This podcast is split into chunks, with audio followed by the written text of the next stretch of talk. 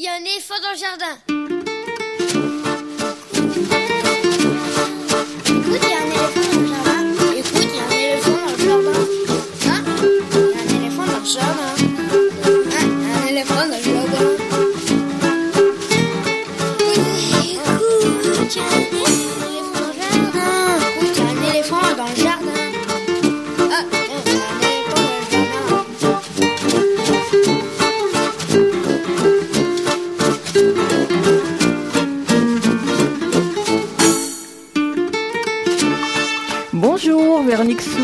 Pour l'actualité culturelle des enfants petits et grands en Ile-de-France. On commence euh, cette émission avec euh, les petits papiers d'Estelle, la revue de presse d'Estelle Laurentin. En tout cas, on attend Estelle. Elle est encore dans le métro, elle va arriver. Donc ce sera dans quelques instants. Depuis une dizaine d'années, l'association 193 Soleil en Seine-Saint-Denis invite les tout petits à assister à leur premier spectacle vivant dans le cadre du festival 193 Soleil, qui se déroule entre autres dans les parcs départementaux. Et tout au long de l'année, l'association sensibilise les professionnels de la petite enfance à les y accompagner. Coup de projecteur avec Rosa Palmieri, directrice par intérim de 193 Soleil. Ce sera vers 10h45. Ensuite, nous retrouverons Gabriel Lucas et Augustine pour leur chronique littéraire hebdomadaire dans la cuisine d'Augustine et de Gabriel. Ce sera vers 11h30. Bayalen Berasategui, historienne, proposera son billet d'humeur mensuel. Ce sera quelques minutes. Vers quelques minutes, non, ce sera vers 11h40. Enfin, Lionel Chenaille lira un extrait de roman, d'un roman de littérature générale sur le thème de l'enfance. Je vais y arriver. Et lui, ce sera quelques minutes avant midi. Et puis des infos sur les spectacles, les CD, les livres pour les enfants qui viennent de paraître. Vous écoutez Aligre FM, nous sommes ensemble jusqu'à midi. C'est Jules Brézard qui assure la mise en onde. Merci à lui. Ça bafouille, ça bafouille. L'adresse de la radio 42 rue de Montreuil dans le 11e. Le téléphone du studio 01 40 24 29 29. Le site aligrefm.org, le mail éléphant at aligrefm.org. À partir de là, vous aurez toutes les infos.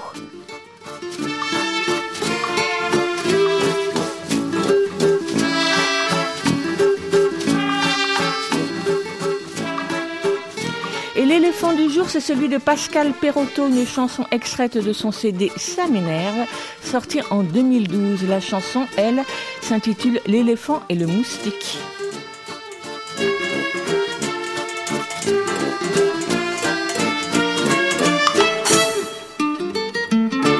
Écoute, il y a un éléphant dans le jardin.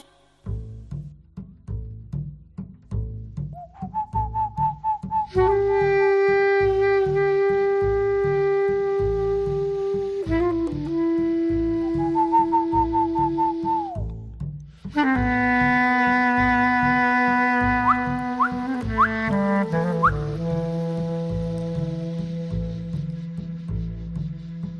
Au fond de la savane africaine, on raconte souvent cette histoire ancienne.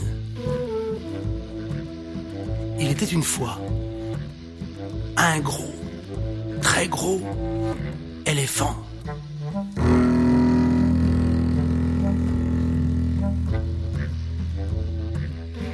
Il y avait aussi un tout petit, très très très très petit moustique.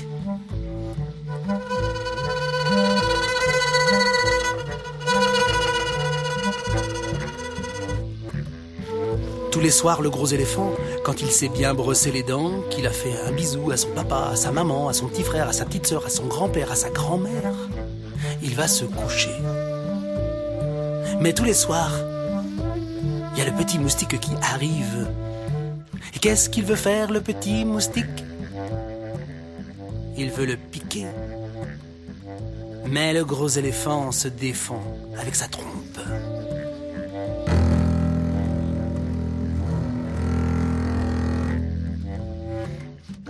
Petit moustique lui tourne autour. Je suis le moustique qui pique. Quand j'arrive, c'est la panique. Je n'aime pas qu'on me chatouille l'épiderme, disait le pachyderme. Oh là, tu te pousses, petit.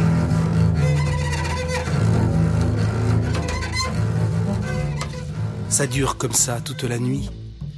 Le combat entre le gros éléphant et le petit moustique. Mais heureusement, quand le soleil se lève, le petit moustique s'en va.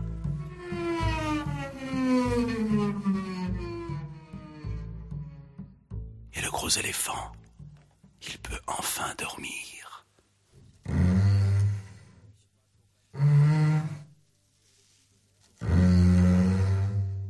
Qu'est-ce que ça ronfle fort, les éléphants?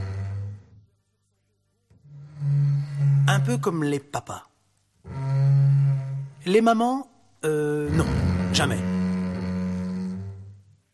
Et pendant son sommeil, le gros éléphant fait un très très joli rêve.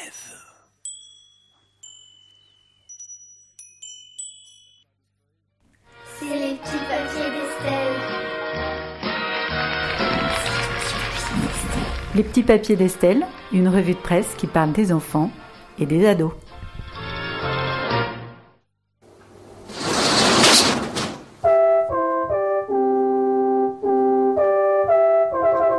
Lesson of English. My name is Yolande. Hello. What is your name, Bruno? Um, my name is Bruno Lachette. Yes, this is Bruno Lochette. What's that? Eh ben, si, Véronique, j'ai une très bonne raison pour commencer cette revue de presse. Pardon pour mon petit retard de ce matin. Il a fallu courir. Pour commencer donc cette revue de presse avec Yolande et Bruno Lochet, prononcé donc Yolande et Bruno Lochette. Hein, voilà. Bravo. Les des chiens en pleine English lesson. C'est qu'à l'approche des élections européennes, il a semblé opportun à la presse de faire en avril et mai un petit point sur l'apprentissage des langues étrangères en France. C'est d'abord un site animé par des universitaires, theconversation.com, un site lorrain comme son nom l'indique, qui posait la question en mars dernier. Peut-on vraiment apprendre des langues étrangères à l'école? Ah, Tiens, c'est vrai. Après tout, c'est pas sûr. On y lisait, on entend couramment que les Français ne sont pas doués en langue, que l'école ne leur permet pas de bien apprendre l'anglais, que les séjours linguistiques sont bien plus efficaces, ou que le dialogue avec des natifs remplacerait aisément le travail d'un enseignant. Alors que nous disent les travaux scientifiques de ces croyances demandait l'article. Comment dépasser les idées reçues pour faire avancer l'école et ses langues C'était le sujet de la conférence organisée par le Conseil national d'évaluation du système scolaire, CNESCO. Ça aussi, c'est presque une langue étrangère, les 13 et 14 mars à Paris. Alors sur RTL, à la suite de cette conférence, dans six minutes pour trancher d'Yves Calvi, les invités revenaient sur ce SNESCO et ses conclusions, notamment que depuis 2010, les petits Français ont fortement progressé en langue, au primaire comme au collège, et ont globalement de bons résultats en compréhension de l'écrit d'une langue étrangère. Cependant, les élèves français ont toujours autant de mal à s'exprimer à l'oral. Les trois quarts des élèves de troisième ne sont pas capables de parler correctement. Avec Sophie Andy, responsable de la section bilingue du British Council, je fais attention à mon accent aujourd'hui, hein, C'est pas mal, hein et Brigitte Gruson, maître de conférence à l'Université de Bretagne, l'échange sur RTL mettait en cause principalement le mode d'évaluation. En situation d'expression orale, nos professeurs qui veulent bien faire sont très exigeants et c'est fréquemment qu'ils vont couper les élèves pour les corriger. Ça finit par bloquer les élèves et les inhiber complètement. Alors, on revient quand même de loin. Ricard Oui. Alors, mi... Non, levez-vous, levez-vous, levez-vous, s'il vous plaît Alors, mi... Taylor is... Non, my Taylor is rich. My Taylor is rich. Verico. Allez-y. My Taylor- Non, pas my, my. My Taylor is not. Not rich. Vous voyez la différence? My Taylor is rich et my Taylor is not rich. Traduction. Alors ça, c'est l'anglais à coup de baguette et il est possible, probable qu'on ait progressé depuis cette à peine caricature du gendarme de De Funès. Mais l'émission d'Yves Calvi pointait donc du doigt surtout le manque de méthode. Bien sûr aussi le manque de temps, trop d'effectifs, etc. Le JDD du 8 mai reprenait ensuite les conclusions toujours du CNESCO, précisant les chiffres de l'incompétence. En fin de collège, à 15 ans, 75% des élèves ne sont pas capables de s'exprimer en anglais de façon correcte, 73% pas en espagnol, 62% pas en allemand. La grande majorité des Français ne parlent pas couramment, en tout cas, l'une de ces trois langues européennes. Alors, pour booster en Île-de-France la pratique des langues étrangères, nous dit le JDD, la région Île-de-France lance Kios, une plateforme gratuite pour apprendre une de ces langues. L'anglais, allemand, espagnol. Donc, le site Actualité nous en dit un peu plus sur cette nouveauté. Début mai, le Conseil régional d'Île-de-France dévoilait sa plateforme Kios, solution de formation pour les franciliens désireux d'apprendre des langues étrangères, avec la perspective de faire de l'Île-de-France une région multilingue à l'horizon 2022. Tous les rêves sont permis. Kios est gratuit d'accès pour toute personne de la région âgée de plus de 15 ans. Donc trois langues, hein, anglais, espagnol et allemand. Plusieurs perspectives sont à l'œuvre, comme les Jeux olympiques de 2024. Disposer d'un bassin de population plus familier des grandes langues internationales ne serait pas du luxe. Bon, après tout, hein, toutes les raisons sont sûrement bonnes à prendre. En s'appuyant sur des extraits de films et de séries télé, Kios vise avant tout les adeptes du streaming. Enfin bon, les jeunes quoi. Et il n'y a pas que les institutions qui sont sur ce coup. C'est ce qu'on découvre sur le site de BFM Télé qui nous présentait dans la foulée en avril dernier quatre applications pour apprendre les langues étrangères aux enfants. Le secret de l'apprentissage, nous dit-on, des langues étrangères est de s'y prendre tôt, entre la maternelle et les premières années du primaire. Et la chaîne de Cité Nathalie Mons, présidente du CNESCO, toujours lui, entre la maternelle et les premières années du primaire, c'est là qu'on apprend à reconnaître et à prononcer tous les sons. Alors parmi les conseils de BFM, j'ai relevé deux applications gratuites.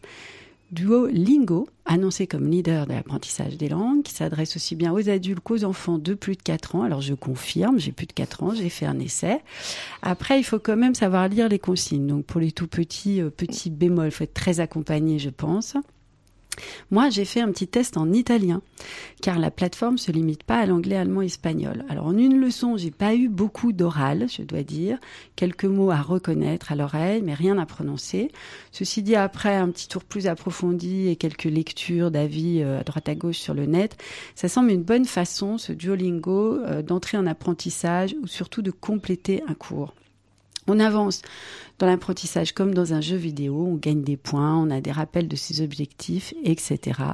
Bref, sono molto felice et vorrei, vorrei parlare fluamente. Je n'y arrive pas avec celui-là, fluentemente a presto. Bon, c'était presque. Alors, vous voyez, j'ai quand même des progrès à faire. J'ai fait qu'une Oui, petite une leçon. leçon, hein, c'est voilà. déjà pas mal. On a aussi Lingo Kids, apprendre en s'amusant l'anglais. Ce programme a été réalisé, nous dit-on, par des experts de la maison d'édition universitaire Oxford University Press, Alors, très sérieux. L'application adaptée aux enfants de 2 à 6 ans propose une série de jeux, de comptines, etc. pour apprendre l'anglais. Chaque semaine, les parents reçoivent des nouvelles des progrès de leurs petits apprentis polyglottes. Et ça, c'est une chose qu'on retrouve euh, dans beaucoup d'applications euh, sur l'apprentissage des langues qui sont payantes et que je citerai pas forcément ici. C'est vraiment l'évaluation à, à tout craint. Alors, Bon, je vais tenter une petite remarque personnelle. C'est peut-être ça la difficulté, chercher du résultat à tout prix, vouloir des évaluations jusque dans des applications qui au fond sont pas scolaires, alors qu'une langue c'est une pratique d'échange et pas forcément une compétition. Alors la bonne nouvelle pour conclure sur tout ça, c'était ce matin sur France Culture aux infos de 9h, qui annonçait que pour la deuxième année, la Commission européenne fait gagner aux jeunes Européens des billets de train pour parcourir cet été les pays de notre bon vieux continent. Alors l'année dernière, ils en avaient octroyé 15 000. C'est un petit tirage au sort. Il faut répondre à quelques questions. Enfin, c'est quand même une mal, initiative plutôt sympa. Euh, et cette année, j'ai pas le nombre. Enfin, je suppose que c'est à peu près pareil. Alors, dans les années 60, toutes ces belles initiatives et applis n'existaient pas et on avait des notions d'anglais fort vagues, comme en témoigne la chanson de Brigitte Bardot, avec laquelle on va se quitter. On va écouter Do You, Do You Saint-Tropez, un titre qui n'a de sens ni en anglais, ni en français. Alors, auf Wiedersehen, Véronique. See you next week. Oh, see you next week.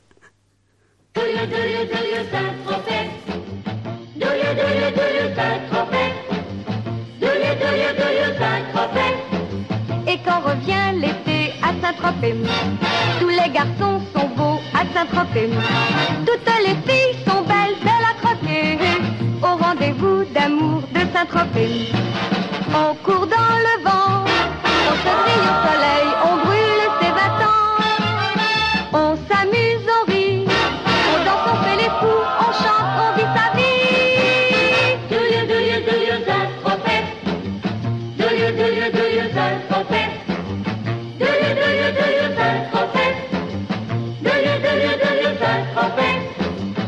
monde entier s'en tape à Saint-Tropez.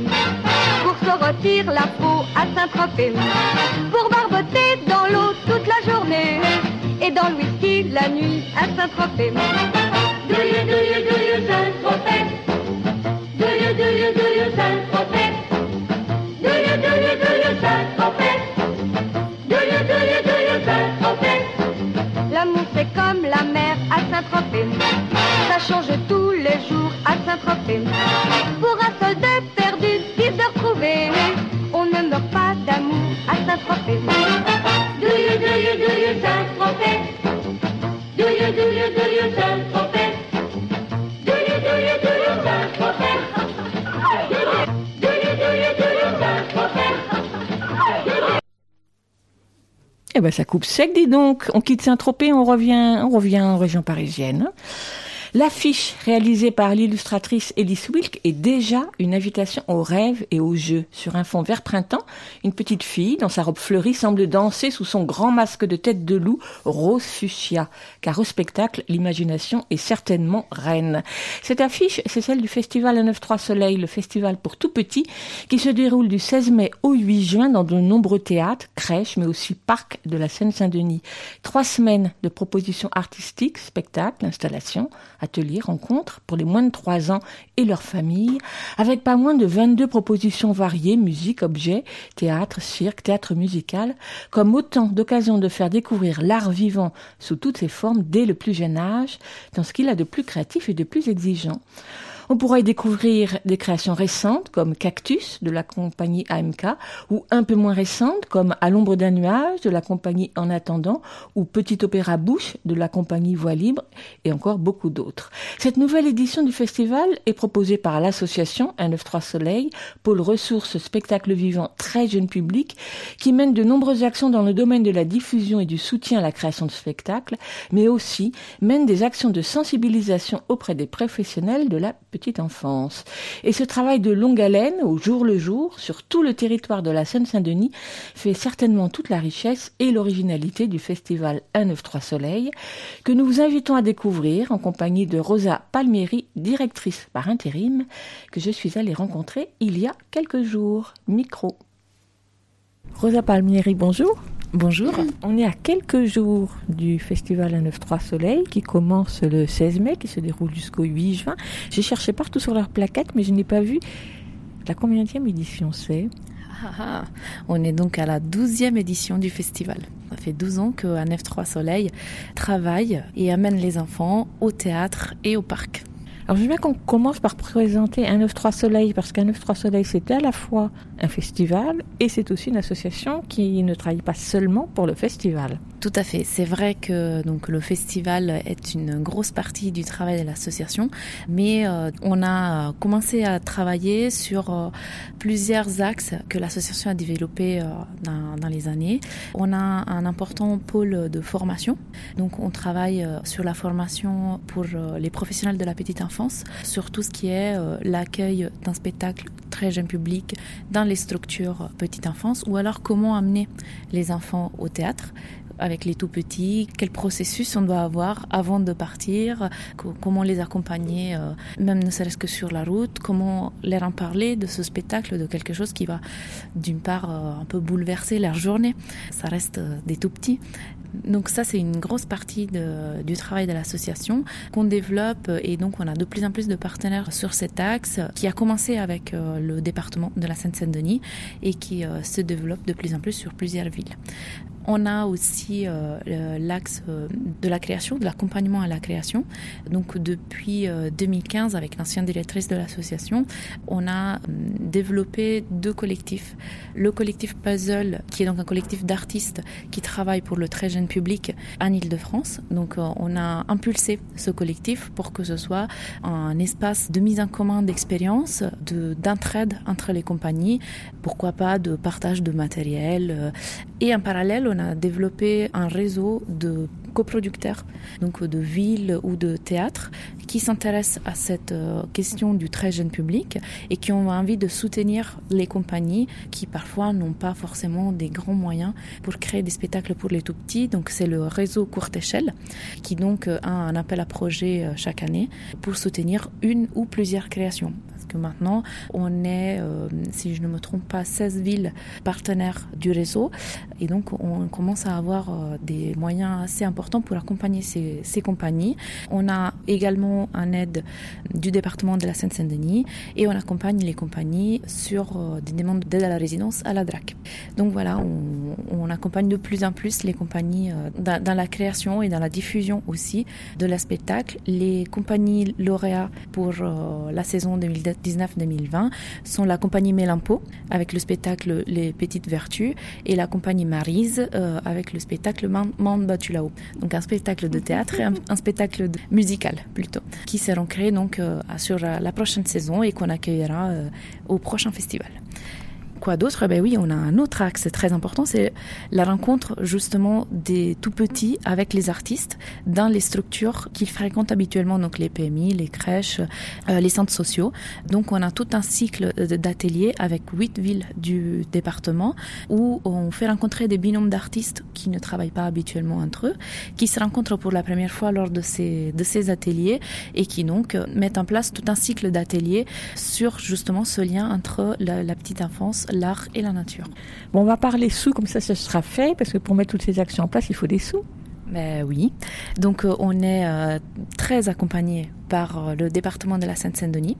On a pour le festival une aide au festival de la région Île-de-France. Notamment les, tous ces parcours d'ateliers sont mis en place avec les contrats de ville et la politique de la ville de chaque ville partenaire du projet. Ça fait donc un certain nombre d'années que vous menez ces actions avec euh, ces lieux-là à 193 Soleil. Comment les choses évoluent? Est-ce que vous avez l'impression que maintenant le spectacle pour les tout petits dans les crèches est quelque chose d'admis complètement? Admis complètement. Euh, je ne suis pas sûre qu'on ait encore 100% de, de bon accueil d'un spectacle très jeune public je pense que euh, les, assistantes maternelles, les directrices de crèche sont de toute manière de plus en plus sensibles à cette question de comment faire entrer les artistes et la culture à l'intérieur des structures petite enfance, que les enfants, les tout petits, ils peuvent être aussi attentifs que nous à un spectacle ou à l'intervention d'un artiste, que ça les touche et que ça les change. Et donc, euh, ce n'est pas inutile d'apporter tout cela aux tout petits. Et à l'inverse, bah, c'est tout aussi intéressant pour les artistes de travailler avec ce public-là et de travailler avec les professionnels de ces structures-là. D'ailleurs, on en parlera lors de notre journée professionnelle euh, le 17 mai prochain dans le cadre du festival. Quels ponts se font entre les artistes et les professionnels de crèche, entre les artistes et ces structures qui euh, ne sont pas équipées pour accueillir un spectacle? Comment les artistes intègrent tout cela et euh, quel type de spectacle en sort? Tout à l'heure, vous évoquiez les formations auprès des personnels des crèches pour accompagner les enfants au spectacle. Euh, quelles sont les recommandations, ou en tout cas, qu'est-ce que vous mettez le plus en avant dans ces formations? Par exemple, est-ce que ces adultes qui accompagnent euh, les enfants au spectacle sont eux-mêmes des spectateurs de spectacle? Ah, Je pense qu'il faut qu'ils soient avant tout les spectateurs du spectacle. C'est d'ailleurs pour ça que lors des formations, on part dans différents lieux, théâtres qui accueillent des spectacles pour les tout petits avec ces professionnels qui assistent à un spectacle sans les enfants. C'est vraiment la première étape de la journée, à chaque journée de formation, c'est d'assister à un spectacle et de le vivre soi-même, sans être euh, occupé à euh, l'enfant qui, qui, qui, bouge ou alors celui qui pleure. Vraiment de prendre pour soi le temps de voir un spectacle, de l'apprécier et aussi de l'analyser parce qu'après c'est tout le travail qu'on fait ensuite c'est d'analyser le spectacle qu'est-ce qu'on a aimé, qu'est-ce qu'on n'a pas aimé, parce qu'on a aussi le droit de ne pas aimer, qu'est-ce qu'on a ressenti, est-ce que ça nous a touché, est-ce que ça nous a laissé indifférents. Et c'est seulement quand l'adulte prendra conscience que il est lui d'abord spectateur avec l'enfant et ce n'est pas juste l'accompagnateur que bah voilà l'enfant aussi en profitera réellement. Donc euh, on pourrait faire aussi, vous pourriez faire aussi des formations auprès des parents ah ben ça c'est peut-être l'étape d'après parce que c'est vrai qu'on sensibilise de plus en plus les professionnels des crèches. Pour certaines villes, on a travaillé avec les animateurs des centres de loisirs, notamment pour la ville de Montreuil. Mais c'est vrai que les parents, euh, c'est parfois euh, les premiers qui se positionnent en accompagnateur et pas en euh, personne qui veut partager ce moment-là. C'est vrai. On va rester un petit peu sur ces formations. Les spectacles que vous montrez, que vous donnez à voir à ces adultes, sont forcément des spectacles que vous, vous appréciez à 9-3 Soleil. Mais est-ce que ça peut être intéressant d'assister à un spectacle que vous ne trouvez pas bon et d'en parler justement euh, C'est vrai que ce n'est pas moi qui m'occupe de construction des journées de formation, mais je pense qu'effectivement pour éduquer le regard, il faut tout voir ce qui est bon et ce qui n'est pas bon.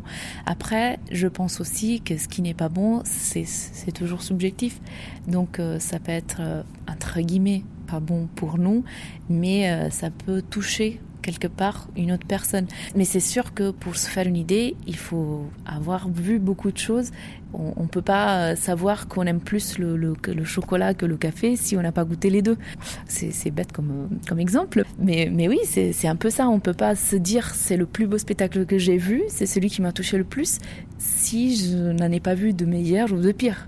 Donc euh, c'est important de, de voir pour faire les comparaisons, oui. N'empêche, on ne peut pas voir à deux ans, à un an, à six mois le même spectacle que l'on verra à quatre ans, cinq ans, six ans ou dix ans.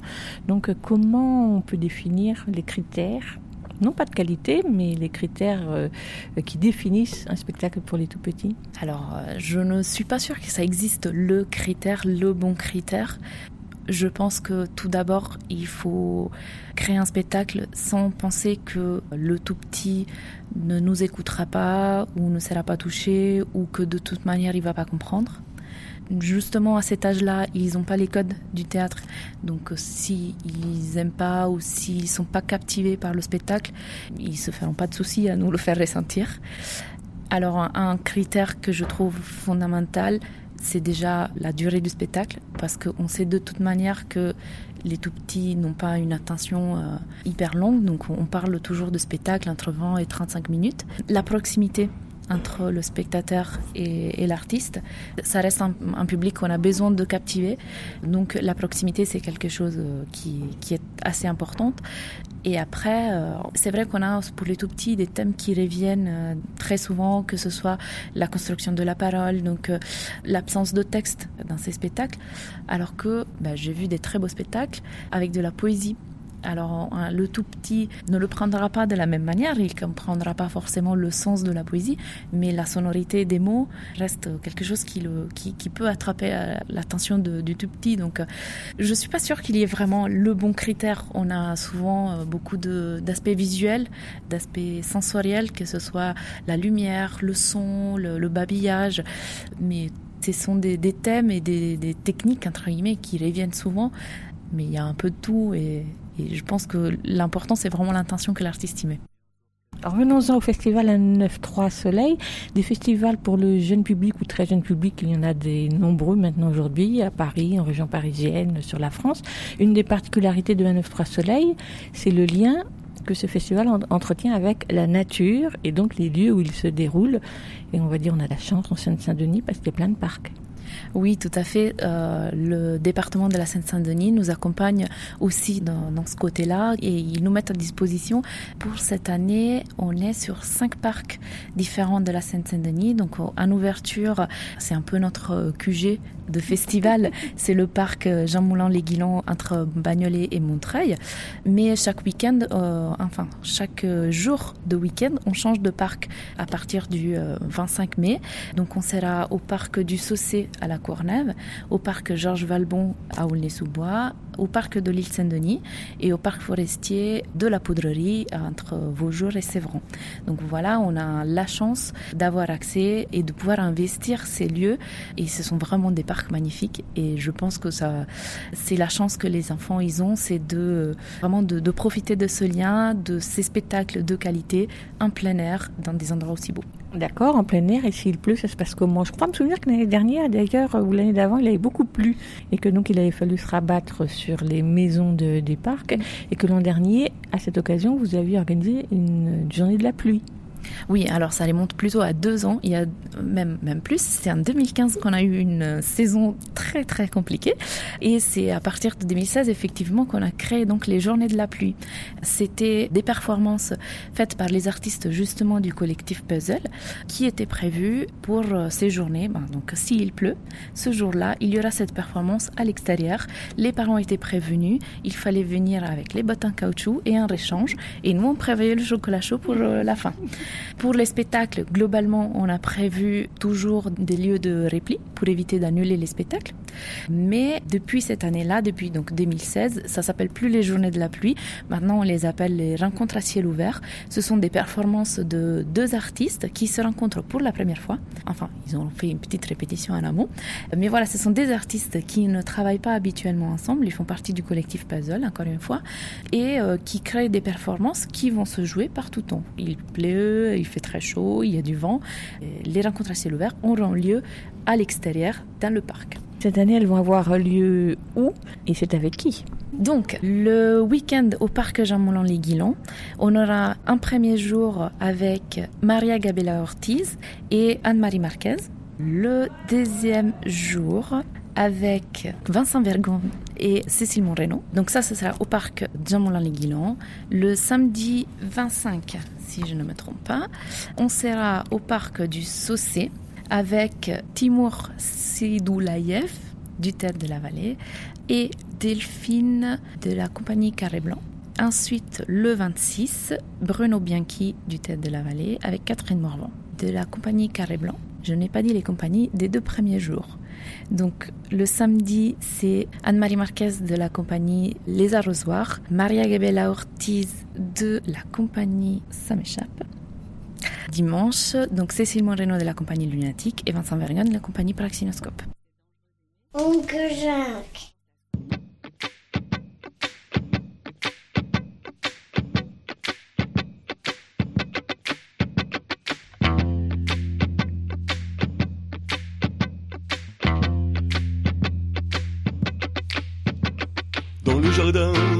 Jack, tous les légumes sont patraques. Les salades sont malades, les poireaux tout pourris, et les cocos tout rikiki. Pas étonnant l'oncle Jack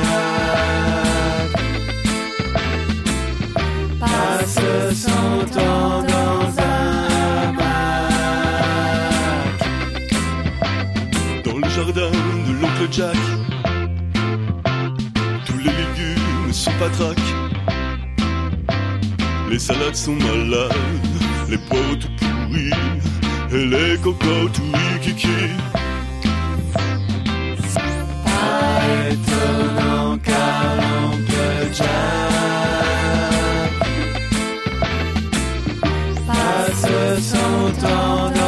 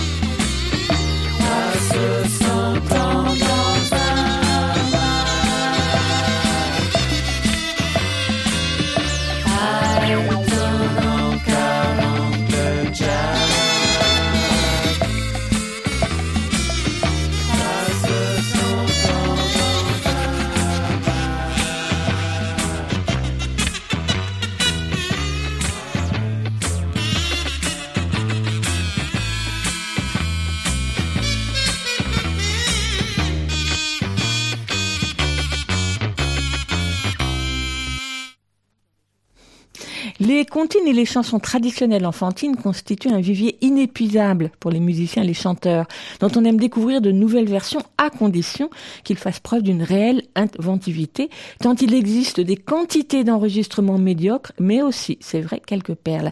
De l'inventivité, le duo du petit rayon magique, c'est-à-dire l'illustrateur Christophe Aline et le musicien Fred Bigot n'en manque pas. Dans Tipi Tipita, le petit livre CD qui paraît cette semaine chez Benjamin Media, ils reprennent une bonne quinzaine de chansons ou comptines, certaines très connues, d'autres beaucoup moins, comme Pauvre légumes que nous venons d'écouter, dans un univers musical délicieusement électro et un ton et une rythmique un peu décalés qui leur donne un sacré coup de frais. Un grand bravo à Fred Bigot dont c'est la première réalisation musicale pour les enfants, lui qui les a mises en musique avec une prédilection pour la guitare et qui les interprète avec les voix d'adultes, avec des voix d'autres adultes auxquelles se mêlent en écho celles d'enfants. Dans le livre comme sur les CD, les comptines et chansons sont présentées classées selon les quatre éléments, terre, air, au feu, avec des illustrations réalisées en papier et bois découpé très suggestives de Christophe Aline. Le livre, tout comme le spectacle qui l'accompagne, a été créé cette année dans le cadre d'une résidence au festival Croque-Marmot en Haute-Mayenne. C'est donc Tipi Tipita, livre CD de Fred Bigot et Christophe Aline, édité par Benjamin Média, qui existe également en braille. Mais pour l'heure, nous retrouvons Rosa Palmieri, directrice par intérim de l'association N93 Soleil, pour la suite de la présentation du festival 193 Soleil, le festival artistique pour les très jeunes enfants qui se déroule en Seine-Saint-Denis du 16 mai au 8 juin. Donc le festival 193 Soleil se déroule sur trois semaines, du 16 mai au 8 juin, avec de très nombreux spectacles. On ne va pas tous passer en revue, bien évidemment. Mais quelle est la ligne directrice de ces spectacles et par qui ils sont choisis? Est-ce que c'est par l'équipe 193 Soleil? Est-ce que vous êtes entouré d'autres personnes pour vous accompagner dans cette euh, programmation? Alors pour la programmation de cette année, c'est Louise Pascal qui est donc la directrice de 193 Soleil, qui a fait le choix des spectacles proposés ensuite aux différentes villes partenaires. Donc c'est un peu ça le fonctionnement. On propose tout un tas de spectacles que les villes s'approprient et c'est avec eux donc qu'on construit la globalité de la programmation du festival. Et un F3 Soleil, par contre, l'équipe d'un F3 s'occupe de la totalité de la programmation sur les parcs. Donc euh, Héloïse avec Ludo, Ludovic Blanchard et Émilie Lucas pendant toute l'année. Euh, ils sillonnent la France pour voir des spectacles et donc pour trouver la meilleure programmation euh, pour le festival. L'idée c'est d'avoir des formes pluridisciplinaires. Donc on n'a pas un axe spécifique. On a du cirque, on a de la théâtre de la rue, on a de la musique, du théâtre. Vraiment l'idée vraiment de, de proposer toutes les disciplines, sachant que pour la petite enfance ça se croise très souvent et tout type de forme. Donc que ça puisse rentrer en crèche. Parfois c'est des adaptations, parfois c'est des spectacles qui sont créés pour les crèches. Ça peut être des spectacles plus grande forme pour des salles de théâtre ou alors des spectacles pour l'extérieur où donc on retrouve beaucoup par exemple des spectacles musicaux cette année ou des spectacles de, de rue. Ce n'est pas vous qui avez fait la programmation donc je ne vais pas vous demander de me présenter tous les spectacles mais il y en a peut-être un ou deux qui a votre intérêt et votre préférence j'ai eu le plaisir d'assister au spectacle Rébu, qui est donc de la compagnie Filalo. Je l'ai découvert le jour de, sa création. Et c'est une, compagnie qui crée pour la première fois un spectacle très jeune public.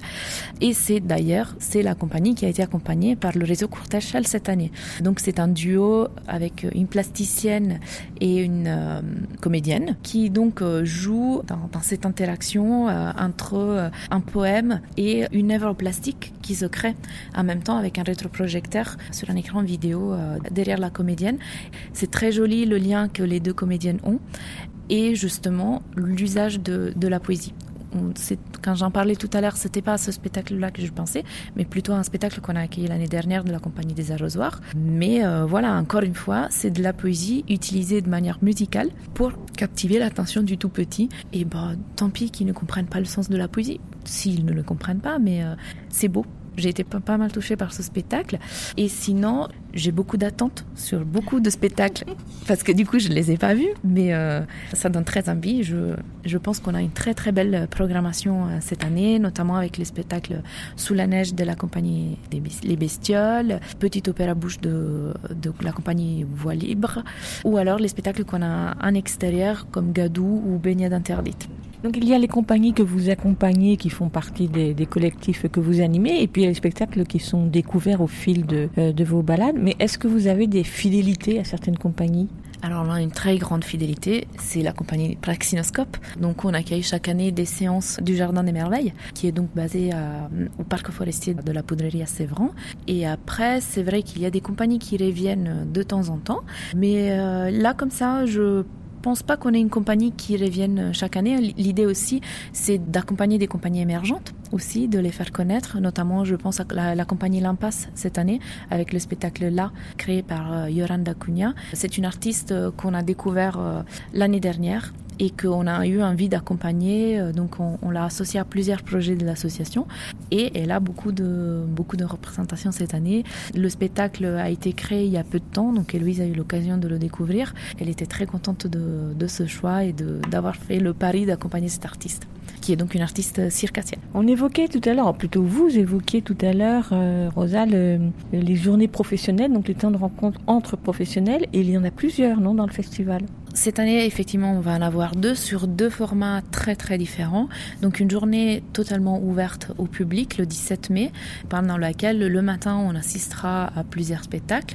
On déjeunera tous ensemble. On aura un temps de rencontre thématique en début d'après-midi, justement comme je disais tout à l'heure, sur euh, les contraintes entre guillemets de la création pour le tout petit, pour les structures d'accueil des tout petits. Donc euh, comment ces contraintes sont intégrées dans l'écriture artistique, dans, dans la scénographie, dans le décor, dans ce qu'on veut, comment on veut amener le thème, dans le bruit qu'on peut faire euh, dans une crèche ou pas, euh, et comment les professionnels de la petite enfance s'approprient de la présence des artistes dans leur structure, et comment d'ailleurs les programmatrices, de, les programmateurs de théâtre euh, ou de ville s'approprient de ces possibilités de programmation hors les murs. Quel lien se fait entre les professionnels de la culture et les professionnels de la petite enfance? Donc ça, c'est pour la journée du 17 et on terminera la journée avec la présentation de quatre projets en création qui sont les quatre lauréats du, de l'appel à projet euh, 2020 de courte échelle.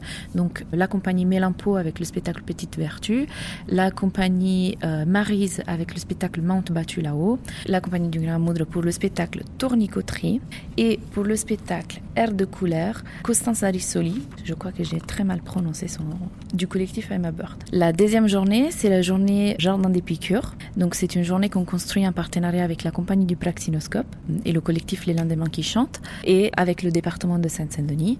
C'est euh, ce que avant s'appelait euh, les journées EAN, les journées euh, l'enfance, l'art et la nature, qui donc a été un peu transformé ces deux dernières années, donc sont devenues les journées Jardin des Piqûres et c'est une journée bucolique. C'est un séminaire bucolique, on peut dire. C'est inspiré des envies du philosophe grec Épicure qui avait envie de se promener dans son jardin et de bavarder avec ses copains philosophes de tout et de rien. Mais voilà que euh, faire de la philosophie pouvait être un moment agréable euh, en se promenant dans un jardin.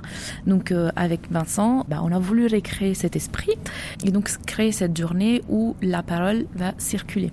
On n'a pas envie d'un cours magistral, mais vraiment on a envie de donner la parole à tout le monde. Alors pour que cela se fasse, ça veut dire ne pas avoir trop trop de monde autour de la table, ou en tout cas dans le jardin. C'est une journée qui n'est pas ouverte au public, donc il y aura une trentaine de personnes qui ressortent du champ de l'enfance, de la nature et de la culture.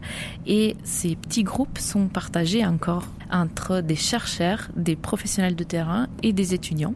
Donc c'est vraiment pour avoir tous les points de vue sur ce thème, le lien entre ces trois, ces trois domaines, et donc euh, vraiment pouvoir écouter tout le monde laisser la parole à tout le monde et que la parole circule par petits groupes, un grand groupe. Si euh, j'ai envie de parler juste avec mon voisin, je discute avec mon voisin. Après, on, ramène la discussion à tout, à tout le reste du monde. C'est vraiment un temps euh, dédié à chacun. Mais pour que ça ne reste pas un entre-soi, déjà l'année dernière, on a réalisé un livret avec des enregistrements, des pastilles sonores de cette journée, avec des petites captures euh, sonores, des discussions, et c'est ce qui se fera cette année aussi pour ensuite un peu euh, utiliser ces, ces différents supports pour diffuser au plus grand nombre Qu'est-ce qui s'est passé pendant cette journée euh, Quels ont été les échanges Comment on a avancé par rapport à l'année dernière Qu'est-ce qu'on a dit de plus En quoi on a envie de continuer Et peut-être donc l'idée de l'association NF3 Soleil, euh, c'est de continuer ce travail et d'apporter ces témoignages aussi dans les structures de la petite enfance, en lien avec les parcs que nous investissons pendant le festival et donc faire un travail avec les animateurs des parcs en partant de ce matériel que nous aurons récolté euh, pendant la jardin le jardin d'épicure. C'est ce qu'on appelle les mini-épicures. C'est un projet en, cours de création pour l'automne prochain et qu'on mènera très probablement avec le parc de l'île Saint-Denis et le parc du Saucé. Euh, Rosa, pour mener à la fois toutes les actions qui se déroulent tout au long de l'année et en particulier sur ce temps fort qu'est le festival, il faut du monde. Mais si j'ai bien compris, l'équipe d'un 9-3 Soleil, elle n'est pas si grande que ça. Eh bien, on est une petite équipe, c'est vrai, mais on, est fort. donc, euh, moi, je remplace, euh, pendant son congé maternité, je remplace Héloïse Pascal, qui est donc la directrice de l'association.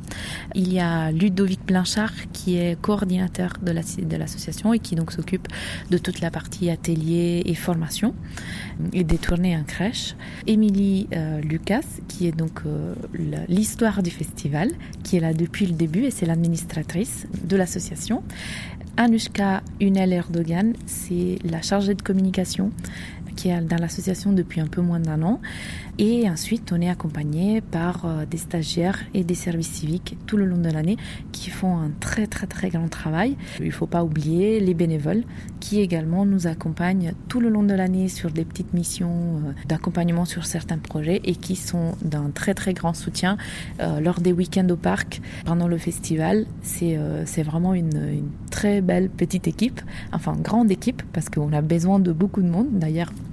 si quelqu'un veut rejoindre l'équipe de bénévoles, vous êtes les bienvenus. On a toujours besoin. C'est avec les bénévoles aussi qu'on arrive à créer une très belle ambiance pendant le festival. Je veux bien qu'on passe aux informations pratiques, surtout pour les familles, bien sûr. Si vous souhaitez assister à un spectacle dans l'une des villes partenaires, il faudra se mettre en contact directement avec les différents théâtres qui font la programmation et ANF3 Soleil s'occupe de toutes les réservations des spectacles dans les cinq parcs. Donc vous pouvez nous écrire à l'adresse contact@anf3soleil.fr ou alors appeler pour les réservations au numéro 01 82 02 23 88 01 82 02 23 88 ou alors 07 62 16 37 60 07 62 16 37 60 et ma dernière question, euh, Rosa, sera une question un petit peu de côté. Je vais vous demander, comme je demande très très souvent, quel est le livre de votre enfance dont vous vous souvenez et qui peut-être vous a conduite aujourd'hui à vous intéresser aux enfants et au spectacle jeune public Alors, mon enfance, je l'ai passée en Italie.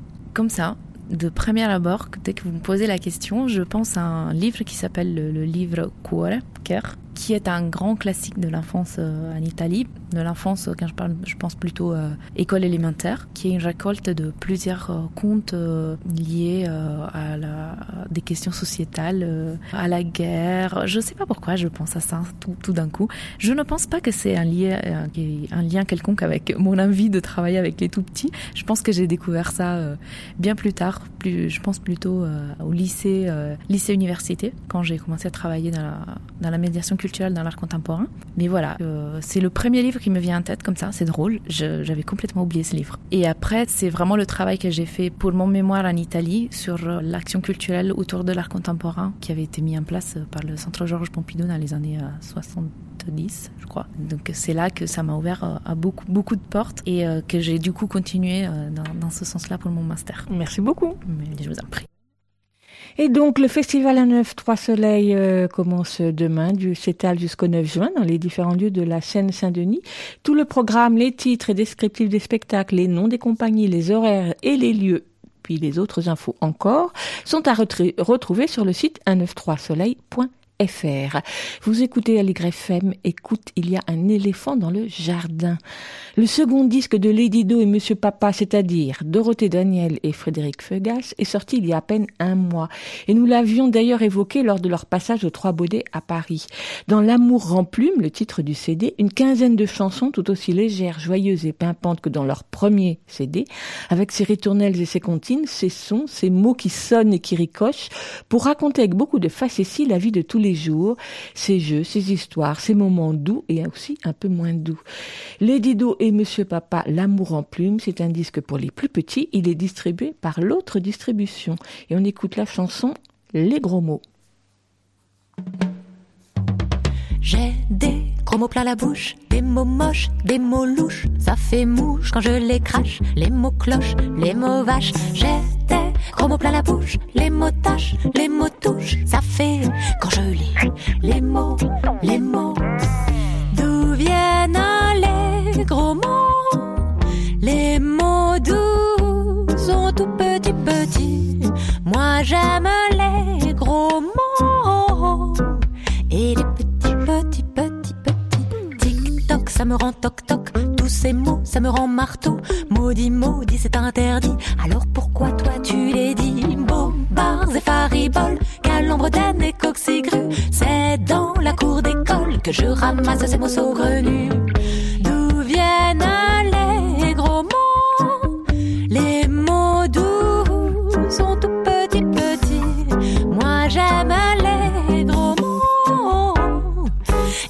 petits petits aussi.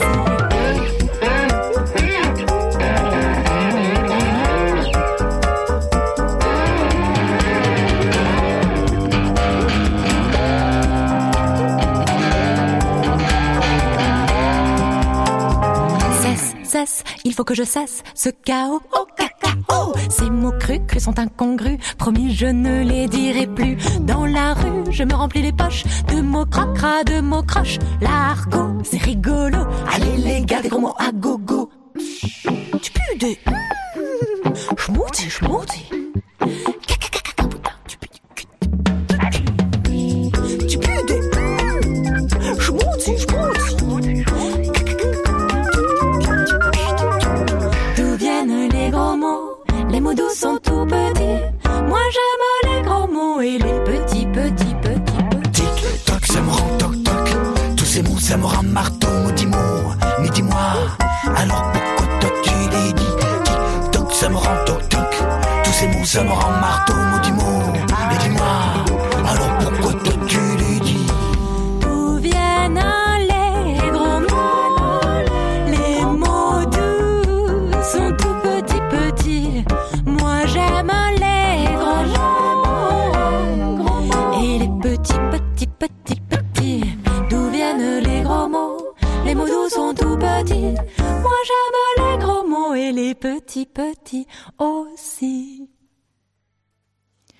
Deux autres manifestations pour les enfants qui démarrent cette semaine, à vous signaler l'une en Seine-Saint-Denis encore et l'autre à Paris dans le 18e.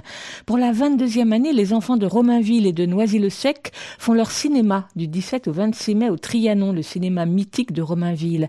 Les enfants font leur cinéma, c'est le titre de ce festival bien particulier qui voit se concrétiser le travail mené tout au long de l'année par les enfants des groupes images, des écoles, centres de loisirs, espaces de proximité des deux villes, puisque les séances de films sont l'occasion de découvrir leur réalisation. Festival particulier également, car ce sont les enfants qui prennent les commandes pour accueillir le public à tous les postes de travail. La billetterie, présentation des films, la vente de friandises, la réalisation de l'affiche, etc. Au programme des avant-premières, des spectacles, des ciné-concerts, des ciné-contes, des films cultes, des animations, à voir en famille les vendredis soirs, samedi, dimanche ou encore le mercredi après-midi. Je ne vais évidemment pas citer toutes les séances au programme, une bonne dizaine au total, même si elles sont toutes aussi attractives. Ce vendredi, à 19h30, le festival s'ouvre avec Goshu, le violoncelliste, le film d'animation d'Isao Takahata, sorti en 1982. La séance sera présentée par les enfants des 8-10 ans du groupe Image, de l'espace de proximité Marcel Cachin, de Romainville, qui ont travaillé toute l'année autour du cinéma de patrimoine, tandis que des enfants engagés dans le projet Demos travaillaient sur la musique, l'interprétation et la composition. Alors cela du jour de la musique, pendant la projection du court-métrage Lunettes de Fouébé Wariz, qui sera projeté en avant-programme, un ciné-concert donc. Comme à chaque festival, le ciné déguisé clôturera le festival le dimanche 26 mai pour la projection en avant-première du film d'animation canadien Mission Yeti, à voir dès 6 ans et les jeunes spectateurs sont invités à se déguiser en Yeti, et rien que ça. Et cette séance, elle aussi, sera précédée d'un ciné-concert autour de deux courts-métrages proposés par les élèves de la 5e CHAM du collège Courbet de Romainville. D'autres avant-premières, avec Loup tendres et loufoques, un programme de court-métrage d'animation sur le thème du loup, bien sûr, qui sortira dans les salles à la rentrée, avec entre autres l'adaptation des albums de Mario Ramos, Je suis le plus beau et Je suis le plus fort, ou encore celle de Grand Loup et Petit Loup de Nadine Brinco et Olivier Talek. Et là encore, avant le film, un petit spectacle de contes. Toute la programmation du festival Les enfants font leur cinéma est à retrouver sur le site cinématrianon.fr, pardon, avec les présentations des films et des animations préparées par les enfants. C'est du 17 au 26 mai au cinéma Le Trianon à Romainville. Le prix des places est 3,50 euros et il est conseillé, fortement conseillé même, de préacheter les places car il y a du monde. Il un éléphant dans le jardin. eh. Du 18 au 26 mai, c'est la semaine du livre de la Goutte d'Or, un événement qui entend, comme les années précédentes, concrétiser la volonté partagée de l'éducation nationale et du tissu associatif du quartier pour proposer une semaine axée sur la mise en valeur des projets sur l'écrit et sur le livre. Le centre social Accueil Goutte d'Or est le co-organisateur de cette semaine du livre qui se déroule à la fois dans les écoles, dans différents lieux du quartier comme le centre social, la Goutte d'Or, la librairie, la régulière, le centre FGO Barbara ou encore la bibliothèque de la Goutte d'Or, l'écomusée de la Goutte d'Or ou l'exérographe et encore d'autres. Un programme qui se déroule en temps scolaire, avec des ateliers animés par des illustrateurs comme Eva Vinks, Anouk Bois-Robert, Delphine Jacot, Didier Corny, ou des rencontres avec des auteurs tels Jean-Claude Mourleva et puis donc euh, d'autres animations pardon qui sont proposées par les différents partenaires mais aussi dans ces mêmes établissements scolaires des expositions des lectures partagées entre plusieurs classes des lectures d'histoire par les parents un troc de livres etc et là c'est à l'initiative des équipes pédagogiques et éducatives. Et puis en fin d'après-midi en soirée le mercredi le week-end c'est ouvert à tous dans les différents lieux du quartier des différents lieux partenaires avec là aussi des ateliers créatifs, des lectures en musique, des concerts dessinés, un troc de livres samedi prochain, ainsi qu'une exposition des illustrations très chamarrées et drôlatiques de Delphine Jacot pour son album Les aventures improbables de Peter et Herman, paru en 2013 aux éditions Les Fourmis Rouges. C'est à voir tous les après-midi de la semaine à l'écomusée de la Goutte d'Or, avec la présence de Delphine Jacot le jeudi, jeudi prochain donc, l'après-midi. Infos, toutes les infos sont à retrouver sur le Facebook de la semaine du livre à la Goutte d'Or qui commence ce samedi. Depuis de nombreuses années, Jean No intervient dans les écoles dans le cadre de chansons en création et chaque spectacle est pour lui l'occasion de créer une chanson avec les enfants d'une classe et leurs enseignants sur un thème de leur choix. Au fil des années, il en a accumulé plus de 500. Et depuis 2004, il a initié le projet En Fantastique, c'est-à-dire l'enregistrement d'une vingtaine de chansons interprétées par un groupe d'enfants et donc pour éditer un CD. Une dizaine de CD ont paru depuis, chacun autour d'une thématique et à chaque fois chantés par des enfants différents. Et à chaque fois, les bénéfices sont reversés à un organisme humanitaire. Le onzième CD, Les Enfantastiques alimentaires, paru à la fin de l'année 2018 et distribué par l'autre distribution, rassemble des chansons qui déclinent la thématique de l'alimentation, c'est-à-dire la gastronomie, la diététique, les saveurs du monde, l'écologie alimentaire, la solidarité, etc. De nombreux enfants de plusieurs écoles un peu partout en France ont participé à l'enregistrement. On peut retrouver les paroles et les livrets et les partitions et les accompagnements instrumentaux sur le site Les Enfants Fantastiques. Et tout de suite, on écoute Tous les goûts sont dans la nature.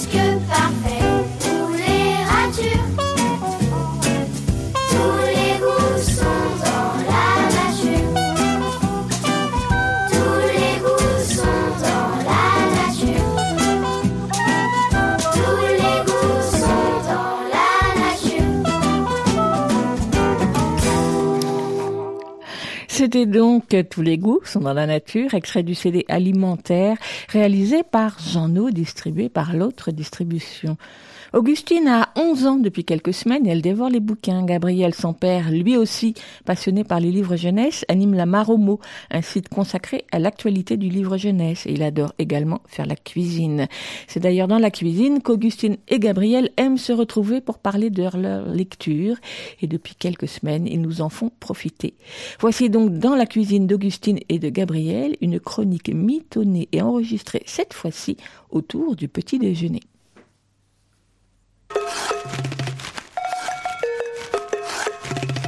Dans la cuisine d'Augustine Et de Gabriel.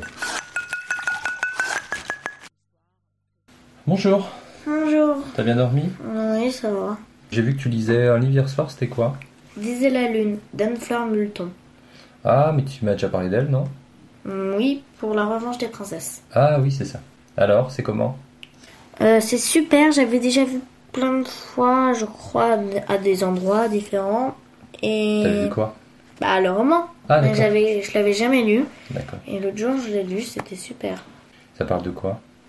De quatre filles qui habitent à des endroits complètement différents et mm, elles vont se rencontrer un jour où elles vont regarder une série et elles vont commenter et il va y avoir une autre personne qui va dire totalement le contraire et mm, ces quatre filles-là vont devenir amies après et elles vont créer un- une chaîne YouTube où mm, elles vont parler de leur passion. Mais elle, elle commente où? Sur Internet? Twitter, je Ah, sur Twitter. crois, je suis pas sûre. Ok. Euh, et c'est sorti chez Pulp Fiction, ça aussi, hein? Oui, c'est une collection Allo sorcière. D'accord. Il y a un passage que tu veux me lire? Euh, oui. Voilà, c'est à peu près comme ça qu'Itaï, Asa, Maria et moi, on s'est rencontrés. On s'est trouvé tellement forte et convaincante qu'on s'est directement followé et largement auto-congratulé pour avoir envoyé balader aussi magistralement ce type ingrat. Puis, on a fait connaissance tout doucement à coups de retweets sauvages, ma spécialité. Et ensuite, en se parlant régulièrement sur la conversation qu'on s'était créée en message privé. On avait toutes 13 ans et des brouettes, mais on ne s'en ressemblait pas vraiment. Déjà, aucune de nous ne vivait dans le même pays. Itai, aka at Chiconvov sur Twitter, habitait en Nouvelle-Calédonie. Elle allait au collège le jour et elle jouait à League of Legends, un jeu de stratégie en ligne la nuit. Maria, aka at Maria Kawaii, était une petite montréalaise aux cheveux roses et aux yeux doux qui devait faire 1m30 les bras levés. Et elle faisait de la photographie et passait son temps à rêver à l'école, à sa vie et à regarder des séries avec son chat Luigi. Asa, aka Asa Hassen, était de loin la plus active de nous. Elle jonglait sans souci entre des dizaines d'amis, son blog de pâtisserie, ses deux sœurs, petites sœurs bagarreuses et ses entraînements de handballeuse de haut niveau. Elle était dans un collège qui proposait un circus sport-études, ce qui ressemblait un peu à mon enfer personnel. Non mais franchement, qui va avec plaisir dans un endroit où des cours de musculation sont obligatoires? Ok. Ça t'a parlé parce que Twitter, tout ça, t'es pas dessus, donc euh, à Non. 10 ans, euh, mais t'as bien aimé quand même. Mm, Oui, Et t'as tout compris l'histoire? Oui. Même si ça parlait des réseaux sociaux? Oui, parce qu'ils vont créer un compte YouTube aussi, donc... euh, Et quand YouTube, ça te parle? Oui. D'accord. Bah écoute, moi je vais te parler d'un livre complètement différent, parce qu'on va changer complètement d'époque. Le tien, il est quand même très moderne, avec. Twitter. J'ai lu hier soir, alors c'est un album, mais franchement, c'est pas que c'est pas un album, parce que ça a quand même le format d'un album, mais il fait 100 pages, euh, et tu vois, il y a des pages, euh, des doubles pages aussi, il y a que du texte. euh, Ah oui. Il y a des illustrations, il y a des très très belles illustrations à la peinture. Il y a quand même énormément de texte. En fait, c'est un roman en format album. Un petit peu, ouais. Un roman en première lecture, on va dire. Enfin, pas, même pas première lecture, non, je pense que c'est pour, les, pour ton âge. Ça s'appelle Une princesse juive au Far West, d'Evelyn Brooks Auerbach, euh, illustré par Aude Samama. Et c'est or- sorti chez Lior Édition, qui est une maison d'édition qui sort euh, des albums. euh, je les aime beaucoup. Euh, il sort pas beaucoup de livres, un livre par an, je pense à peu près. Et euh, c'est toujours des. D'habitude, c'est des recueils de contes. Et là, euh, là c'est une histoire entière. Donc pour situer l'époque, le père de l'autrice, euh, elle commence par l'histoire de son père, il est né en 1825, donc ça te montre à peu près à quelle époque c'est. Elle, euh, c'est dit, euh, c'est dit au départ, puisque c'est elle qui raconte son histoire, elle est, elle est née en 1859. Enfin, le père est né en Prusse, donc c'est un pays qui n'existe plus. Quand on regarde la ville où il est né, c'est actuellement en Pologne en fait. Et en fait, il va partir aux, États-Unis pour faire fortune. À un moment donné, il va revenir raconter ce qu'il vit aux États-Unis euh, dans, dans sa ville d'origine. Il va rencontrer euh, sa femme, celle qui va devenir sa femme. Ils vont repartir tous les deux aux États-Unis. Et là, ils vont fonder leur famille euh, aux États-Unis. Et c'est vraiment l'histoire de bah, l'histoire de cette famille, de la naissance du père, enfin surtout, enfin de la vie du père, à quand l'autrice qui va partir de cette famille en fait, va se marier elle-même. Et c'est une, vie assez riche parce qu'ils ont, euh, ils ont eu plein de choses au niveau euh, métier, au niveau de plein de choses. Et ça nous montre l'histoire un peu des États-Unis au 19e siècle, euh, avec les immigrés qui sont venus, qui ont peuplé les États des États-Unis, qui sont venus aussi pour chercher de l'or. Tu sais, c'est la fameuse recherche, la ruée vers l'or, voilà. Et les gens qui venaient aussi aux États-Unis pour, faire fortune, en fait. Donc c'est hyper intéressant au niveau histoire, euh, au niveau histoire des États-Unis. C'est vraiment un peu raconté comme plein de petites anecdotes, parfois tristes, parfois joyeuses. Il y en a une qui m'a marqué, j'avais envie de te lire celle-là. Donc à ce moment-là, la famille la de l'autrice a un magasin. Un après-midi, maman nous avait emmenés en visite chez une amie qui habitait à une rue de là. On nous avait déjà servi des boissons et je commençais à me sentir fatigué. Je demandais à rentrer, mais maman refusa. Je m'impatientais. Et sans dire un mot, je pris le chemin du retour. Une fois à la maison, je me dis que ce serait chouette d'allumer le feu, de mettre la table et de préparer à dîner. La première chose que je fis fut donc de chercher les allumettes qui étaient placées sur une étagère hors de notre portée. Je pris une chaise, montai dessus et les attrapai. J'étais tellement fier de me sentir grande. Je grattais une allumette, comme j'oubliais de l'éteindre, elle me brûla les doigts, et je la laissa tomber dans une caisse où l'on gardait le papier et le bois à brûler. En un instant, tout prit feu. Au début, je regardais le feu, fasciné. Mais quand je remarquai que le mur commençait à brûler à son tour, je courus au magasin et m'exclamai Monsieur, monsieur, il y a le feu derrière Le commis avait aussi senti de la fumée, et en revenant, il s'écria Tu parles qu'il y, a un feu On appela aussitôt les pompiers. La pompe à incendie, en ce temps-là, consistait en une chaudière remplie d'eau à laquelle était accrochée une cloche. N'importe quelle personne qui se trouvait sur le passage devait aider à la tirer. Maman entendit la cloche à incendie et dit Dieu merci, ce n'est pas chez nous. Imaginez sa surprise quand elle sut que le feu se trouvait chez elle. Elle prit le petit Eddie sous son bras saisit Georges par la main et courut à la maison. Quand elle arriva, le feu était déjà éteint, mais j'étais introuvable. Maman finit par me dénicher, caché sous un lit. Je refusais de sortir de ma cachette tant qu'on ne m'aurait pas promis de ne pas me fouetter. Donc voilà, ça te tente de le lire Oui. Eh ben écoute, moi j'ai bien envie de lire le tien alors. On échange? Ok.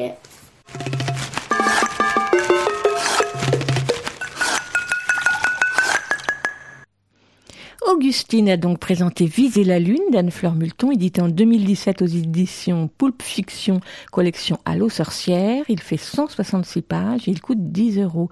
Gabriel, quant à lui, a présenté Une enfance juive au Far West, écrit par Evelyn Brooks au Airbag, avec des illustrations d'Aude Samama, traduit de l'américain par François Hazard. C'est un album sorti en janvier dernier chez Lior Édition, une centaine de pages. Il coûte 20 euros.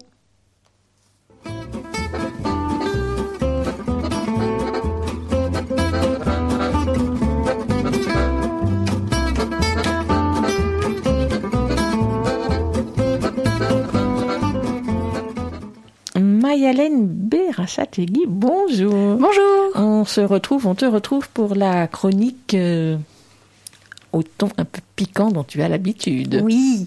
Alors aujourd'hui, on va revenir sur une série d'articles consacrés par Libération aux transformations apportées par les technologies numériques à la mobilité des enfants et des adolescents parisiens. C'est d'abord un papier publié sur un, euh, sur un projet de décret gouvernemental consacré à ce qu'on appelle désormais les engins de déplacement motorisés. Vous savez, tout ce qui est trottinette électrique, monocycle, tous ces trucs qui roulent sur les trottoirs ou sur la route en fonction de ce que, de, de ce que ça arrange les utilisateurs et qui ont révolutionné depuis quelques mois la vie parisienne.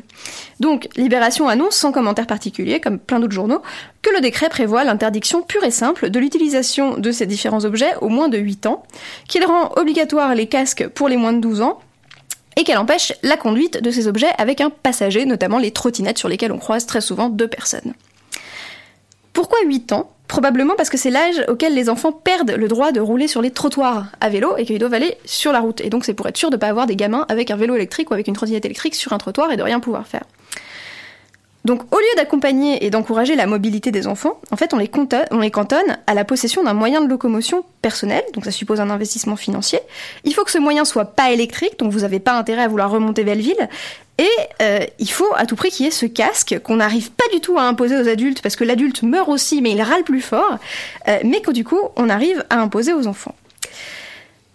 Bien sûr, la plupart de ces engins motorisés qu'on trouve en location à Paris ne sont pas adaptés aux jeunes enfants. Le, guidon est beaucoup trop haut, le poids minimum nécessaire pour pouvoir freiner est trop élevé, mais dans l'absolu, ces équipements en version adaptée aux enfants, ils existent, et là, ils vont être purement et simplement interdits partout en France. Si vous habitez à la montagne, par exemple, vous n'allez pas pouvoir offrir à votre enfant un vélo qui lui permettrait de ne pas sérieusement galérer dans les côtes, et vous allez continuer de le mettre dans son siège auto pour aller acheter du pain à 2 km. Donc, euh, c'est un décret qui pose question. On se demande en plus comment est-ce que la loi va pouvoir être respectée parce que les enfants de moins de 13 ans ne peuvent pas être légalement condamnés à payer des amendes. Donc, on va leur faire des rappels à la loi, grand max, mais a priori, c'est pas demain que l'usage notamment des trottinettes électriques par des enfants va s'arrêter. Donc là où on aurait pu financer des entreprises de location de casques, repenser l'espace public, l'apprentissage du code de la route, favoriser des équipements avec lesquels les adultes peuvent se déplacer avec un enfant, par exemple pouvoir mettre un siège enfant sur des vélos de location, des choses comme ça. En fait, les pouvoirs publics réaffirment leur volonté de cantonner les enfants à la voiture et au transport en commun. C'est à se demander si derrière ce désir de protection apparente, il n'y a pas aussi la conviction profonde que la trottinette d'un enfant c'est un jouet et que le gyropode d'un adulte c'est un moyen de déplacement. Que d'une certaine manière, l'idée que la route et la mobilité, ça appartient aux adultes. Ça n'a pas toujours été le cas. Euh, en, mille- en 1893, à Paris, on a créé un certificat de capacité qui est l'ancêtre du permis de conduire. Et à ce moment-là, à Paris, euh, il y avait euh, des chauffeurs qui étaient mineurs, qui avaient moins de 21 ans. Et ce certificat de capacité a créé pour la première fois un âge minimum pour conduire des voitures qui à l'époque allaient à 20-30 km heure grand max. Et donc, ces chauffeurs-là se sont retrouvés absolument sur la paille. Ils ont disparu pendant jusqu'à aujourd'hui en fait. Et là, on retrouve des chauffeurs mineurs, non pas en voiture, mais à vélo, en masse. Ça fait partie de l'autre grand changement parisien ces derniers mois, parce qu'ils sont devenus livreurs pour la restauration. Donc Libération vient de leur consacrer un gros dossier que je vous invite vraiment à aller lire sur leur site. C'est un dossier qui a été euh, créé par Marie Picmal et Gurvan Kista- Kristanrajaja. Ah, Christ... Kristanjaja. Même mon nom à moi, il est plus facile à dire, c'est vous dire. Bref, je compatis. Donc, ce dossier qui est très bien, qu'est-ce qu'on y apprend Que il y a un nombre difficilement définissable d'adolescents qui mettent leur scolarité en péril parce qu'en fait ils pédalent pour Uber Eats, pour Deliveroo, ils pédalent, ils pédalent, ils pédalent euh, parce que ça leur permet d'avoir de l'argent pour vivre, pour passer le permis ou pour s'acheter des biens de consommation courante. On apprend aussi que ces adolescents sont obligés de passer par l'intermédiaire d'adultes peu scrupuleux pour pouvoir travailler, parce qu'ils n'ont pas le droit de le faire légalement, et euh, ces adultes prennent parfois 50% de commission sur euh, tout ce qu'ils gagnent en fait. Ces adultes font aussi ça pour les migrants, c'est donc des gens absolument charmants et fabuleux. Alors, euh, on pourrait se dire a priori, euh, ces adolescents, en tout cas à partir de 16 ans, ils ont le droit d'avoir un compte en banque et ils ont le droit d'avoir une auto-entreprise à responsabilité limitée. Donc pourquoi ils pourraient pas bosser pour euh, Deliveroo, Uber Eats, tout ça? Euh, En fait, les entreprises refusent d'embaucher pour la plupart des livreurs de moins de 18 ans. Et c'est pour ça qu'ils sont pas censés avoir le droit d'y travailler. Les entreprises ne sont pas censées avoir le droit d'interdire aux moins de 18 ans de travailler chez elles. La seule raison pour laquelle elles peuvent leur interdire de le faire, c'est parce que elles emploient des auto-entrepreneurs. Et en France, il y a une loi qui empêche la discrimination à l'embauche, notamment pour des raisons d'âge, mais cette loi s'applique aux salariés et pas aux auto-entrepreneurs. Ça veut dire quoi? Ça veut dire que là, tous les livreurs qui bossent pour ces compagnies sont en train de s'unir pour essayer de changer de statut, d'être reconnus comme salariés. Mais le jour où ils vont être reconnus comme salariés, les entreprises ne pourront plus refuser d'embaucher des mineurs, parce que ce sera de la discrimination à l'embauche. Donc ils pourront plus travailler comme aujourd'hui un volume d'heures qui leur permet un gain d'un salaire qui leur paraît très très important et qui n'est pas tant que ça en réalité. Ils seront obligés de travailler sur des horaires très très restreints, mais ils n'arrêteront pas de travailler pour ces entreprises, que ce soit illégalement en ce moment ou légalement s'ils peuvent le faire comme salariés. Du coup, préparez-vous psychologiquement. Des salariés de 14 ans livreurs à vélo, a priori, dans les années qui viennent, vous allez en voir, ou ce sera des auto-entrepreneurs de 16 et ce sera pas forcément mieux. Donc le monde des adolescents subérise, ils bossent plus pour leur famille, ils bossent par l'intermédiaire de plateformes. On parle des livreurs à vélo, mais en fait c'est tous les secteurs qui sont bouleversés. Par exemple, les entreprises de babysitting, elles font exactement comme les entreprises de livraison à vélo. Elles interdisent aux moins de 18 ans de s'inscrire parce qu'elles prennent des auto-entrepreneurs. C'est le cas de plein d'entreprises que vous pouvez voir dans le métro, par exemple. Et les parents, ben, entre la fille de 14 ans qui a mis son annonce au supermarché et celle de 22 qui a son profil en ligne avec une photo 5 étoiles euh, de critique parentale et qu'on peut embaucher sans bouger de son salon, ben, ils vont plutôt prendre celle qui est auto-entrepreneuse dans une entreprise. C'est pareil avec la tonte de la pelouse ou l'aide aux courses, c'est tous les secteurs économiques qui sont bouleversés. Et en fait, les livreurs à vélo, c'est la partie qui nous choque le plus parce qu'on la voit dans l'espace public. Mais tout ça est en train d'être transformé. Le chercheur Thierry Berthet, qui a été interviewé par Libération, explique qu'il n'y a qu'une seule étude en France sur le travail des adolescents, qui a été réalisée en 2015 sur 3500 lycéens d'Île-de-France. Sur ces 3500 lycéens, il y en a un tiers qui travaille occasionnellement et un dixième qui travaille régulièrement tout au long de l'année, avec une grosse proportion dans les milieux populaires. Donc les, enquêteurs de Libé ont interrogé des adolescents, des enseignants, des entreprises. Ils montrent que les adolescents sont conscients d'être exploités. Euh, et euh, on peut penser que les enquêteurs n'ont donc pas choisi le titre très très maladroit de l'enquête qui se clôt par une course à l'argent facile. Et là, on se pose quand même la question, si ces conditions de travail sont considérées comme exécrables pour des adultes, comment est-ce qu'on peut considérer qu'elles sont faciles pour des adolescents? Cet argent-là, c'est ce que l'enquête montre, il est très durement gagné. Qu'est-ce que ça dit de nous de parler d'argent facile? C'est un terme que vous pouvez retrouver très souvent dans les articles de presse qui parlent d'adolescents et d'argent, notamment sur les questions de prostitution des adolescentes. C'est de l'argent facile. Ce serait quoi de l'argent normal? C'est les 27% du SMIC qu'on accorde glorieusement aux apprentis mineurs de première année? Les 55% du SMIC qu'on accorde aux apprentis mineurs de troisième année? Alors qu'on donne quasiment les mêmes sommes à un apprenti de première année s'il a le bon goût d'avoir 21 ans? C'est les 80% du SMIC que gagnent les mineurs salariés juste parce qu'ils sont mineurs À aucun moment, on ne se pose la question de revaloriser les sommes gagnées par les mineurs qui travailleraient dans des conditions qui seraient meilleures pour eux. À aucun moment on se pose la question de la redistribution de l'argent vers les mineurs qui sont statistiquement plus pauvres que le reste de la population. Hypothèse de travail créative. Un an de scolarité au collège, ça coûte en moyenne 7 930 euros par an et par élève à l'État. Un an au lycée, c'est 10 000 balles ou plus. Un élève qui travaille en dehors des cours, nous dit le spécialiste interviewé par Libé, c'est un élève qui a deux fois plus de chances de redoubler. Si on redistribuait les sommes allouées au redoublement des élèves, qui correspondent quand même à 16 à 20 bonnes semaines de pédalage d'ado, euh, aux élèves qui arriveraient à ne pas redoubler parce qu'ils se sont mis à bosser à l'école et pas en dehors de l'école, ça inciterait les gens à investir dans leur éducation, ça ne coûterait pas un copec de plus à l'État et ça rapporterait à terme vraisemblablement plus aux jeunes et à l'économie du pays. On pourrait aussi repenser la façon dont on pense les allocations familiales, vous savez, cette somme qu'on verse aux familles, qui sont des contreparties à la scolarisation des enfants, des sommes que les familles gagnent parce qu'ils vont à l'école et qu'elles perdent s'ils ne vont pas à l'école. Donc des sommes qui sont une gratification dont ils ne voient pas la couleur. Qu'est-ce qui nous empêche de faire ça? La conviction que le travail, que ce travail-là, ce n'est pas du vrai travail, que le vrai travail, c'est ce que font les adultes. On veut être les seuls à vraiment rouler sur la route, on veut être les seuls à vraiment bosser, même si on sait tous qu'on a besoin que les enfants travaillent à l'école aujourd'hui pour que notre économie fonctionne demain, et donc que leur travail scolaire a une valeur économique réelle. Tant qu'on expliquera aux adolescents que l'argent normal, c'est l'argent qu'ils n'ont pas, tant qu'on refusera de redistribuer les richesses du pays de façon à reconnaître le travail des écoliers et à leur assurer une vie digne, on ne pourra pas s'étonner qu'ils aillent vers de l'argent qu'on aura le culot de trouver facile. Voilà. Merci Magalène, ça donne tout ça à beaucoup à penser.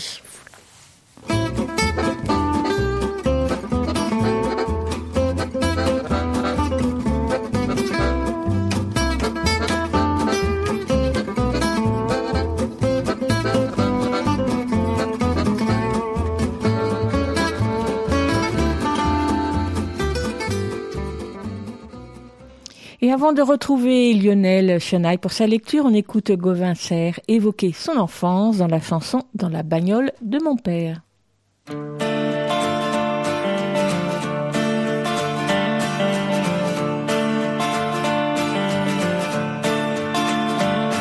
la bagnole de mon père, quand j'étais encore qu'un gamin, ça roulait pas tranquille pépère, mais pas non plus au frein à main. Moi tout petit derrière la vitre, je voyais défiler la nature. J'adorais déjà faire le pire, faire des grands signes aux autres voitures, faire des grands signes aux autres voitures. Et puis on jouait au jeu des plaques pour apprendre les départements. Maintenant je sais que le 24, c'est la Dordogne évidemment. grâce à la mémoire de ma mère, dans la bagnole de mon père, grâce à la mémoire de ma mère, dans la bagnole de mon père, dans la bagnole de mon père. Dans la bagnole de mon père, sur la route de nos vacances, on sprintait fort à l'arrière pour choisir les radiofréquences. Mais on était toujours d'accord pour un petit brel, un Jean Ferrat, nos vieilles cassettes collector, société, tu les auras pas, société, tu les auras pas. Et nous on chantait pas qu'un peu la poésie des grands auteurs. Et c'était peut-être notre meilleur jeu de tous les réciter par cœur. Comme des marioles entre frères, dans la bagnole de mon père.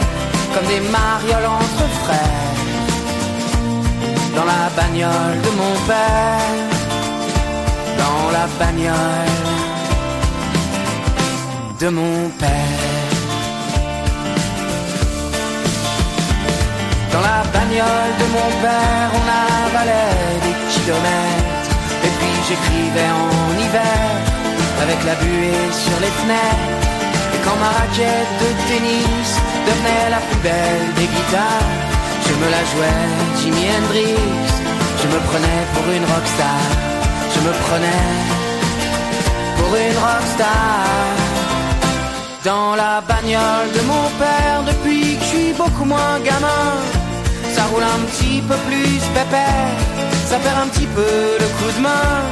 Il se rend bien compte que le temps qu'on gagne à rouler plus vite, il le paye ensuite content, puisqu'il consomme plus solide, puisqu'il consomme plus solide.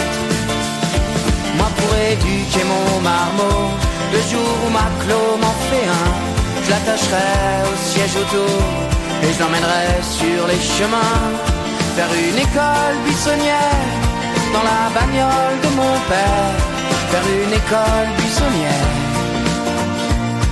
la bagnole de mon père, dans la bagnole de son grand-père, dans la bagnole de mon père dans la bagnole de mon père.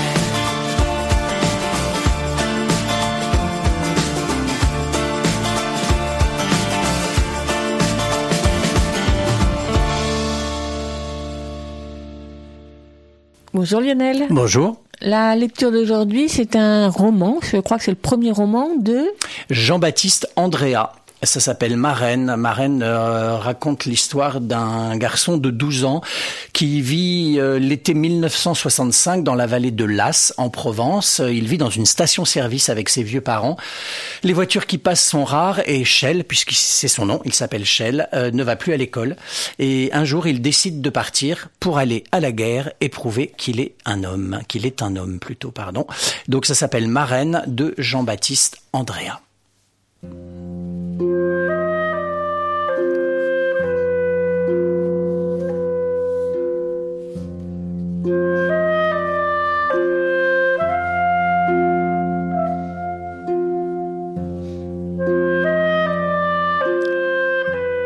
J'ai dit que je n'avais jamais eu d'amis, mais ce n'était pas tout à fait vrai. Il y avait eu Richard un peu avant qu'on ne me force à quitter l'école. Richard était arrivé au milieu de l'année. Il était étroit, même de face, il avait l'air de profil, et il toussait souvent. Il ne restait qu'un bureau libre, près du mien, et c'était là que le maître l'avait installé. À la récréation, je restais tout seul, et lui aussi.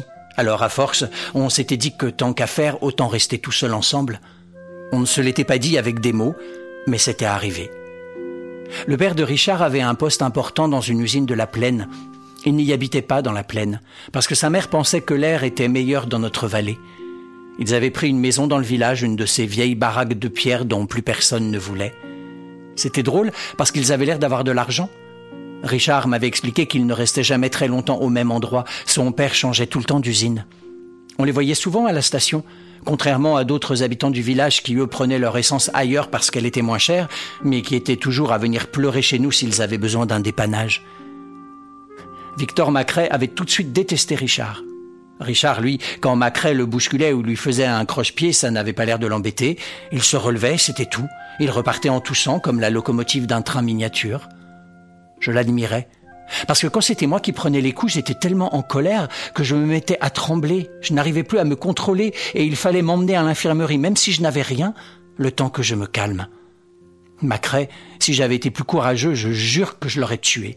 J'avais même imaginé plusieurs façons de le faire. Dans mes rêves, il avait beau me supplier, je le tuais quand même, et tout le monde me tapait dans le dos et me disait que j'avais bien fait bon débarras. L'école, je n'en ai pas que des bons souvenirs, mais les bons, c'est grâce à Richard. Il me parlait, il avait l'air de me comprendre, même quand je n'arrivais pas à dire quelque chose, parce que ça prenait trop de place dans ma tête et que ça ne passait pas par ma bouche. Mais j'aimais surtout Richard pour ce qui s'était passé après la pièce de la Nativité, celle où j'avais joué l'âne. On traversait la cour, Macrae était assis sur un banc et il avait crié bien fort pour que tout le monde l'entende. Tiens, c'est Ian et le juif. On avait continué à marcher, mais Macrae nous avait suivis en criant Ian, Ian. Richard s'était retourné. Je me rappelle bien sa tête parce qu'il n'avait aucune expression. Il n'était pas triste, il n'était pas en colère, rien. Macrae avait dit un truc du genre T'as un problème, sale Mais il n'avait pas pu terminer sa phrase. Richard lui avait démonter la gueule. C'était comme ça que tout le monde en avait parlé après coup. Il avait fallu que le directeur et le surveillant ensemble le retiennent. Et Macrae était resté par terre avec son nez éclaté et du sang partout. Quand le directeur lui avait demandé ce qu'il l'avait pris, Richard avait simplement haussé les épaules. Je sais pas, je suis même pas juif. Après, Macrae n'avait plus osé nous approcher. Même moi, il me laissait tranquille. Et je me sentais fort. C'était là que j'avais osé l'appeler Macrette Canard devant tout le monde.